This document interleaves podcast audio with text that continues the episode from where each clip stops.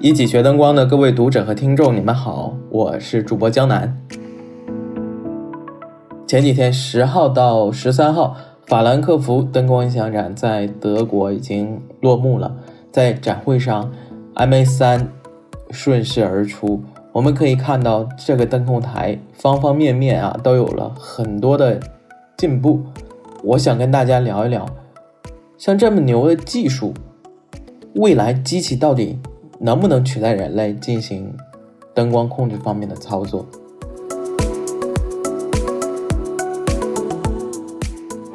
有形有料，原汁原味，一起学灯光。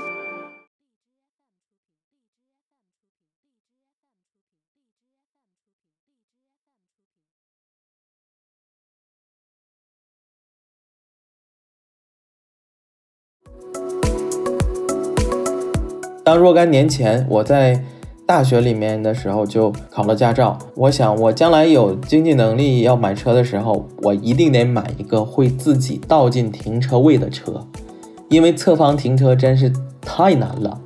我虽然在驾校里边将将巴巴的把这个科目考过去了，但我真的不认为将来在实际路面上我能够顺利的把这个车停进去。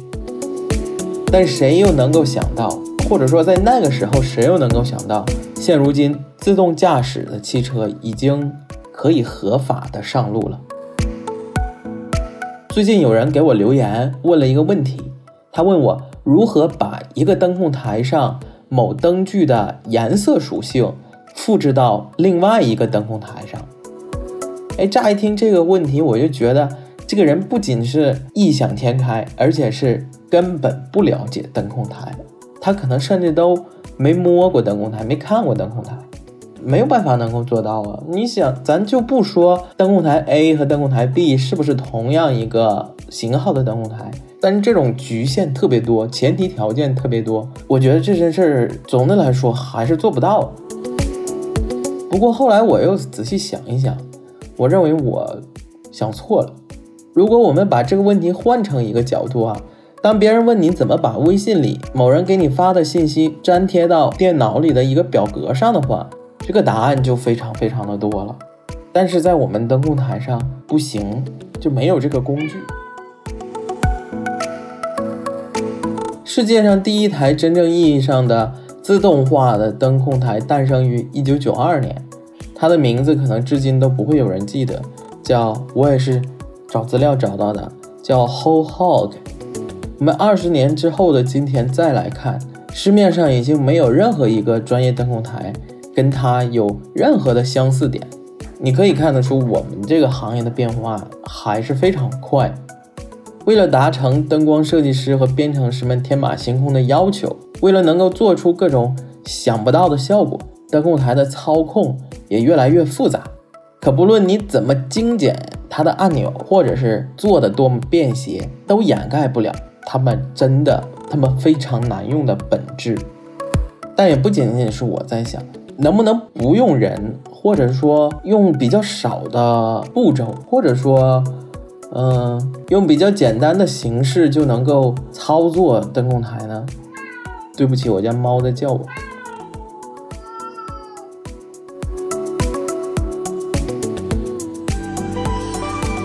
您现在收听的是由微信订阅号“一起学灯光”出品的电台节目，有形有料，原汁原味，一起学灯光。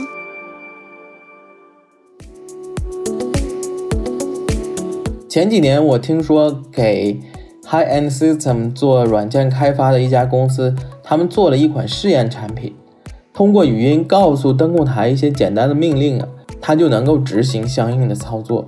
但最后我们并没有在市场上看到这个东西，不知道是不是技术上还不能胜任啊？我家里的第一台台式机电脑，我记得很清楚，叫天玺六六 X 二。当时我爸我妈在两千零一千禧年两千年一月一号给我买的。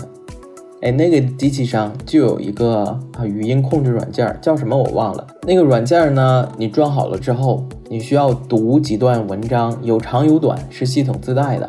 你把每篇文章都读完之后，机器就学会了你的说话的方式、你的语音语调。在那之后，它就可以当做一个输入法一样。当你在 Word 文档里，当你在啊聊天室里跟别人你想打字的时候，但你又不会打字，你就可以用语音的输入方法了。不过那个时候，它的啊识别成功率真的是非常非常低。现在这个识别率的问题，我家猫可能不是很开心，我在这一直录音不理它。其实现在语音识别技术呢，已经发展的很很，我觉得很好了。灯光控制领域，如果想使用语音识别技术的话，它的挑战之一就是在现场彩排和音乐嘈杂的环境里面，怎么区分背景噪音和人的命令？还有第二个问题，关键点就是这个人他的表达能力强和弱，直接也影响了他体验的效果。为什么说语文学的好的人，他可能什么学科都学得不会特别差呢？因为他能够读懂，他也能够表达清楚自己要干什么。但我们如果你坐在灯控台前面，就像我现在跟你这样聊天的话，他一定听不懂你要干什么。必须用极其简洁的命令来告诉他：复制、粘贴，把 A 灯粘贴到 B 灯，把一千零一号到一千零五十号建成分组 A。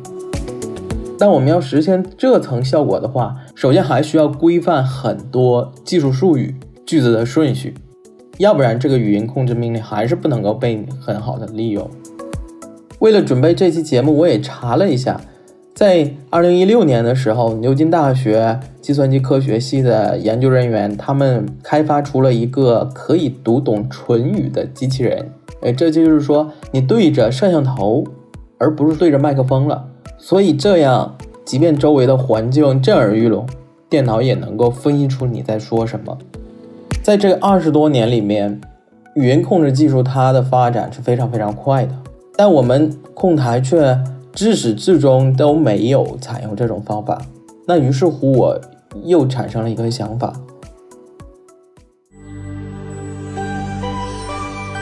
有形有料，原汁原味，一起学灯光。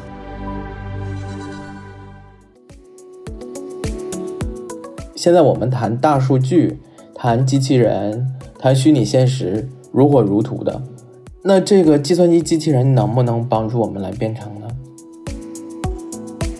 那由于现在计算机、手机的这个普及，产生了大量的、海量的、浩如星海般的数据，它们被收集起来之后，就可以被用来预测未来各种复杂的模式。这就是我们常常提起的大数据和人工智能。因此呢，人工智能能不能来方便我们今后的工作呀？有的时候我去问一个编程师。并且我也问过很多编程师同样的一个问题，我说：当你在做这一段程序的时候，你是怎么决定使用当前这个颜色的呢？这些人的回答都很类似。他说：我感觉这个颜色合适，所以我就用了。你看，他们觉得好，他们觉得好，这是一个非常非常主观的判断。当时的这个判断可能跟这个人的品味有关系，也可能跟他当时的心情有关系，或者是他编到第五首曲子的时候，前面四首曲子他觉得颜色都已经用过了，因此想要换一个新的颜色。这个变量太大了，没有任何一个可以量化的依据。所以你如果用这种方法来教机器人学习选择颜色的话，机器人它未必能够学得会。让机器人学习的主要方法就是给他看大量的作品，比方说你把近四五年来欧洲电视歌唱大赛的照片和视频给他分析一遍，这样一来，它就可能会对灯光的光色、光强、光的运动、底光要用什么颜色啊，光束灯一般都是什么颜色，有了一定的我们所谓的灵感。有形有料，原汁原味。一起学灯光。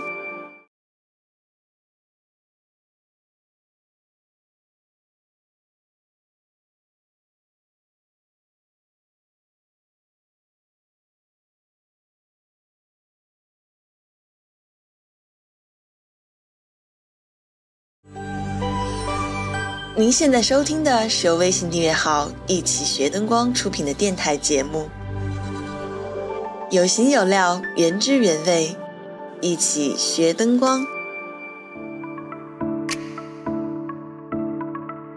你为机器收集到了足够多的，它才会学习的越来越好。但说到这里，我有三个问号。你真的相信机器人能够取代人类的全部工作吗？